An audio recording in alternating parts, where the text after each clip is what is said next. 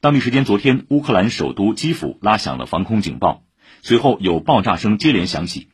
基辅市市长克里奇科发布消息称，基辅市中心舍甫琴科区发生爆炸。当天晚些时候，乌克兰总统办公室副主任季莫申科在社交媒体发布消息称，基辅住宅楼遭袭，导致三人死亡，十九人获救。俄罗斯方面对此暂无回应。